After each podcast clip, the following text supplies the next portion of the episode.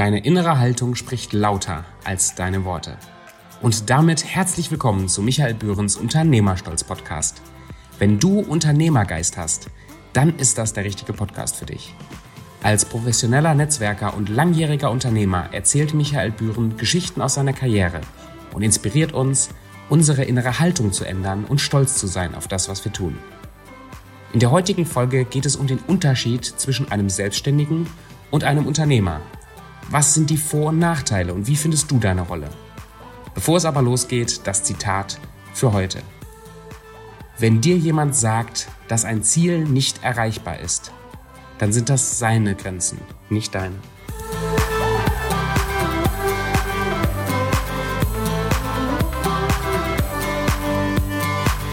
In der heutigen Folge geht es um Unternehmer und Selbstständige und hier ganz speziell als Beginn die Definition für mich persönlich, was der Unterschied ist zwischen Unternehmer und Selbstständigen.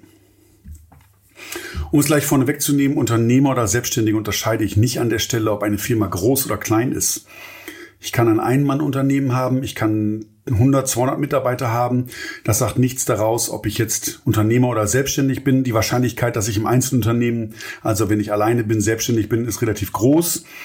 Ähm, und ich möchte auch gleich vorne wegnehmen, es geht hier nicht um Wertung, es geht hier weder um gut noch schlecht, sondern mir geht es darum, dass man oder dass ihr, liebe Hörer, eine aktive Entscheidung trefft, was ihr seid oder vielmehr, was ihr gerne sein wollt.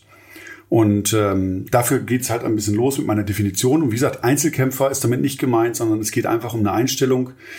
Und ähm, was für mich eine ganz einfache Definition an der Stelle ist, was ist, wenn deine Firma, wenn du drei, sechs Monate ausfällst, warum auch immer, du machst eine Weltreise, um mal was Positives zu sagen, oder du wirst krank oder etwas anderes passiert, jedenfalls sechs Monate bist du nicht in deinem Unternehmen. Und wenn du dann zurückkommst, das entscheidet, ob du selbstständiger Unternehmer bist. Wenn du wieder zurückkommst und deine Firma existiert nicht mehr oder ist so gut wie tot, dann warst du wahrscheinlich eher als Selbstständiger unterwegs. Und wenn deine Firma, wenn du wiederkommst, wunderbar läuft, vielleicht sogar noch ein bisschen besser oder ein bisschen schlechter, aber jedenfalls innerhalb normaler Parameter läuft, dann würde ich das für mich sehen als Unternehmer. Denn bei einem Selbstständigen, und deswegen ist die Firmengröße auch gar nicht so entscheidend, ich kann 30 Mitarbeiter haben äh, und trotzdem das Ganze wie ein Selbstständiger führen.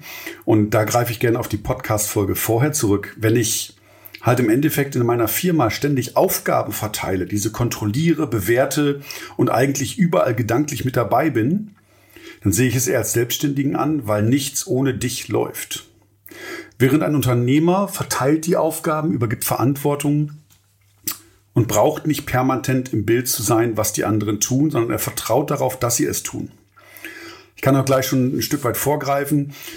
Viele Menschen, gerade denen, die sehr perfektionistisch veranlagt sind, äh, neigen dazu, Schwierigkeiten zu haben, ihre Aufgaben oder ihre Verantwortlichkeit abzugeben. Und aus mir in meinem Berufsleben war das halt immer so, ich war auch als Programmierer ja tätig in der Big Five Concepts und hier war es so, dass ich schon der beste Programmierer am Anfang war, als noch drei, vier Leute waren. Und der Kunde sagte immer, oh, Herr Bühren, können Sie das nicht machen? Wenn Sie das machen, dann wissen wir, dann funktioniert das ja auch ganz, ganz gut. Und ähm, aber irgendwann kommt man an so eine Decke. Weil was bringen mir nachher fünf, sechs Mitarbeiter, die programmieren können, wenn ich immer noch die ganzen Programmierungen mache, die wichtig sind? Und da beginnt für mich der erste Aspekt. Wenn meine 100 Prozent, vielleicht kann ich 100 110 Prozent arbeiten und der Mitarbeiter schafft vielleicht nur 70 Prozent von meiner Leistungsfähigkeit. Gehen wir mal davon aus, bei der gleichen Qualität als Output ähm, ist er aber nur 70 Prozent effizient. Das heißt, er braucht wesentlich länger für die Aufgabe.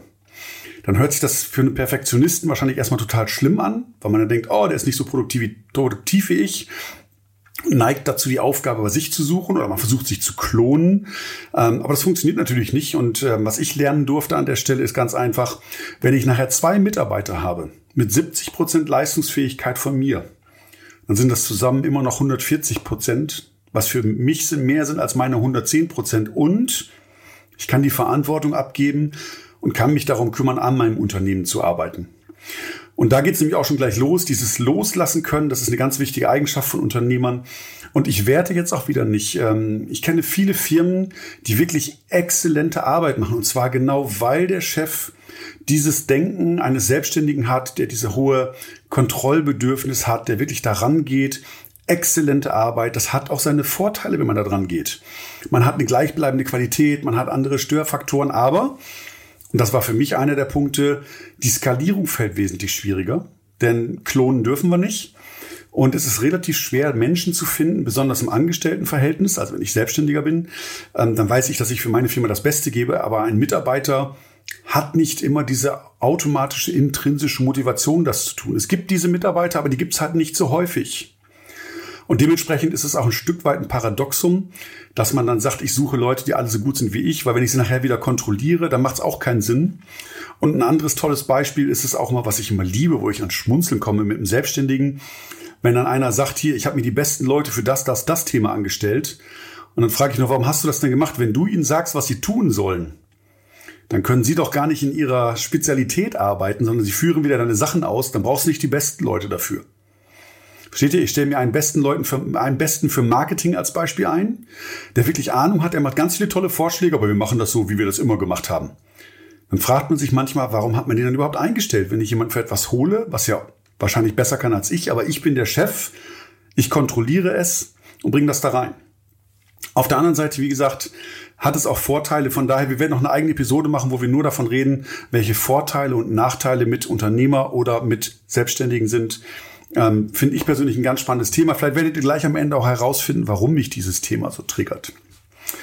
Und von daher habe ich dann gelernt, dass es immer zwei Möglichkeiten gibt. Entweder kann ich am Unternehmen arbeiten das wäre für mich das Unternehmerische oder ich kann im Unternehmer arbeiten.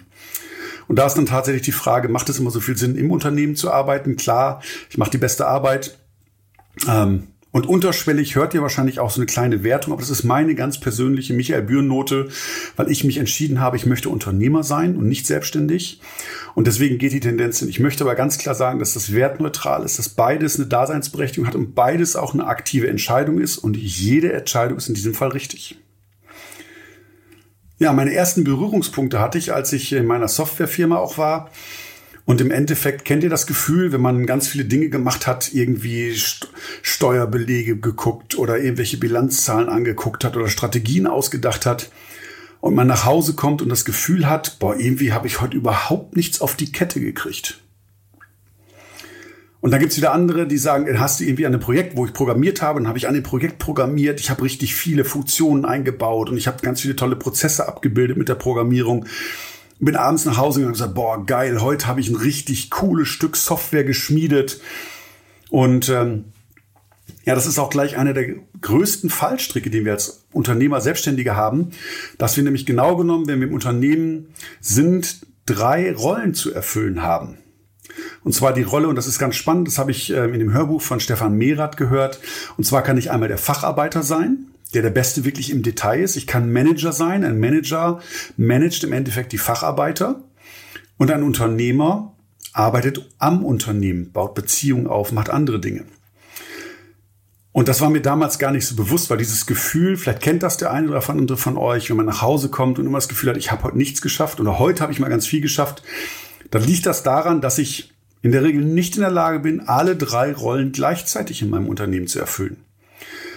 Bei mir persönlich kam eigentlich immer nur das gute Gefühl, wenn ich als Facharbeiter in meinem Unternehmen gearbeitet habe. Das heißt, wenn ich coole Software gebaut habe, richtig ähm, spek ähm, spektakuläre Dinge, dann war ich halt als Programmierer dabei. Dann war ich abends bereit, mich selber dafür zu belohnen, zu sagen, boah, Michael, heute hast du richtig was geschafft.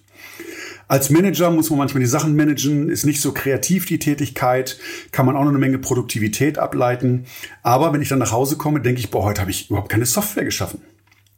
Und wenn ich als Unternehmer dabei bin, Pläne schmiede, Strategien führe, Mitarbeitergespräche führe, ähm, vielleicht Vorstellungsgespräche führe, mir die Bankzahlen mal angucke, dann habe ich nichts von den anderen beiden Tätigkeiten gemacht.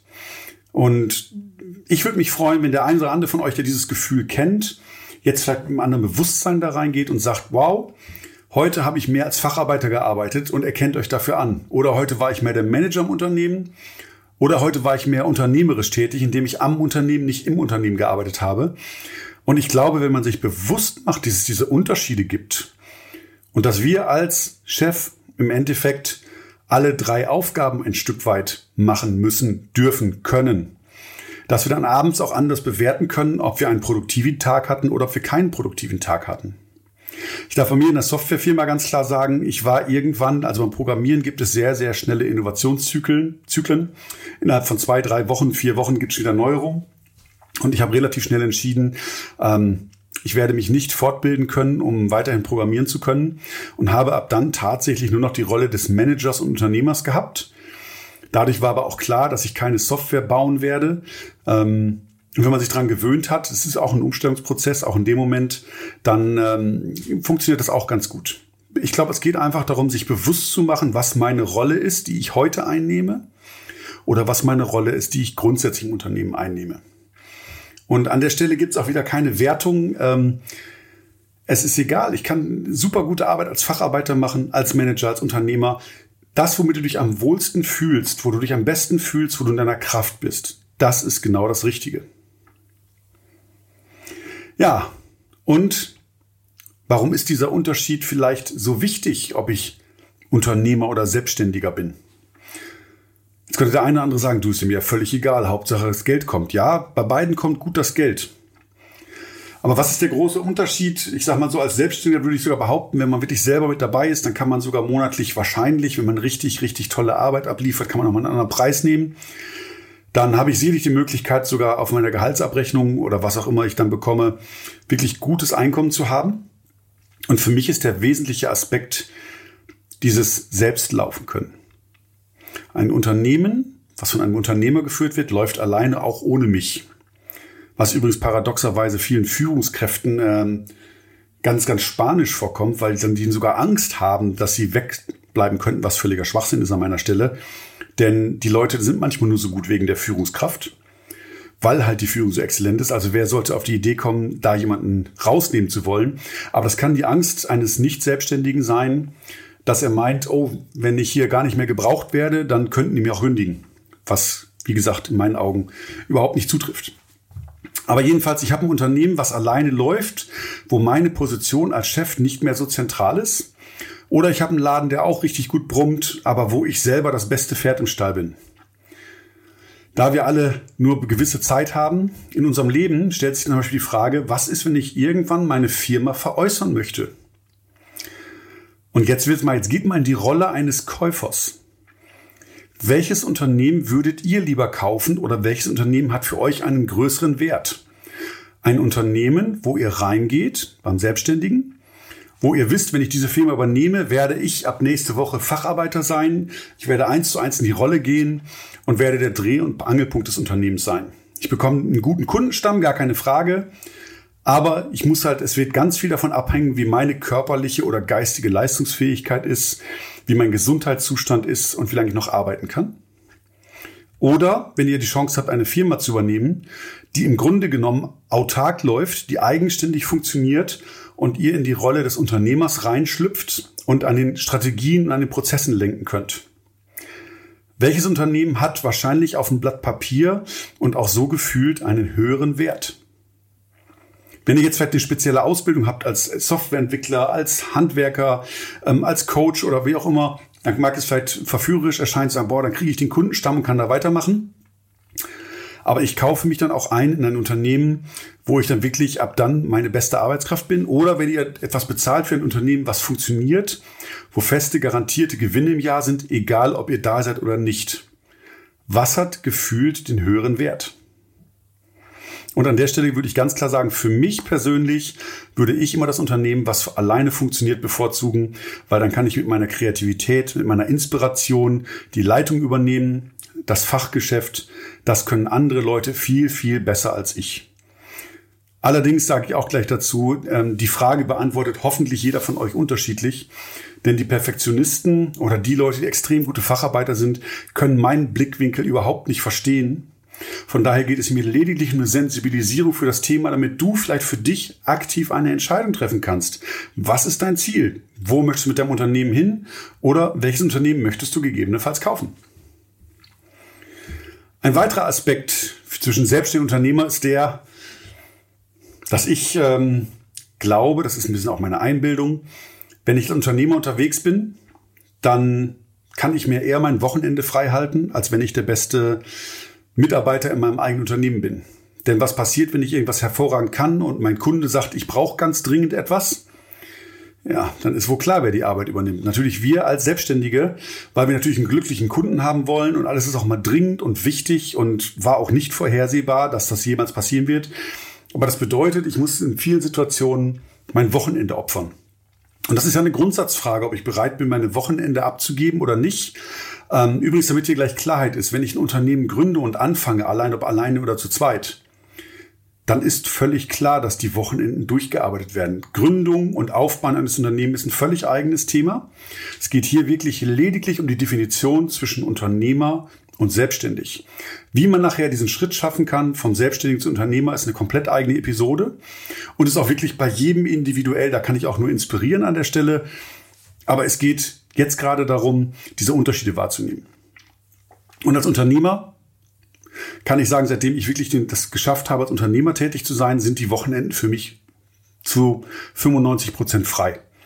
Das heißt, freitags 15, 16 Uhr gehe ich ins Wochenende und montags morgens fängt die Arbeit wieder an. Und das ist ein Luxus für mich, weil ich selber gar nicht mehr mittlerweile in der Lage bin, als Facharbeiter irgendwo etwas zu tun. Kommt auch gar nicht die Gefahr, dass ich am Wochenende irgendwas tun müsste. Was ich tun kann, und da gehe ich gerne auf das Beispiel aus meiner Softwarefirma zurück, ähm, wir hatten mal ein Riesenproblem, wo die Mitarbeiter wirklich alle am Wochenende durcharbeiten mussten. Und dann kommt es natürlich, oder dann ist es unvorstellbar, dass der Chef dann sagt, ja, ich kann ja eh nichts machen, ich setze mich zu Hause hin. Das ist sowas von demoralisierend ähm, und das ist auch überhaupt nicht äh, menschenwürdig. Von daher ist es natürlich selbstverständlich, dass ich etwas tue. Und in solchen Situationen bin ich mir auch nicht zu schade, Kaffee zu kochen, die Leute zu bespaßen. Ich habe teilweise Fahrdienst eingerichtet, damit jemand nicht mit dem Bus oder mit den öffentlichen Verkehrsmitteln fahren musste.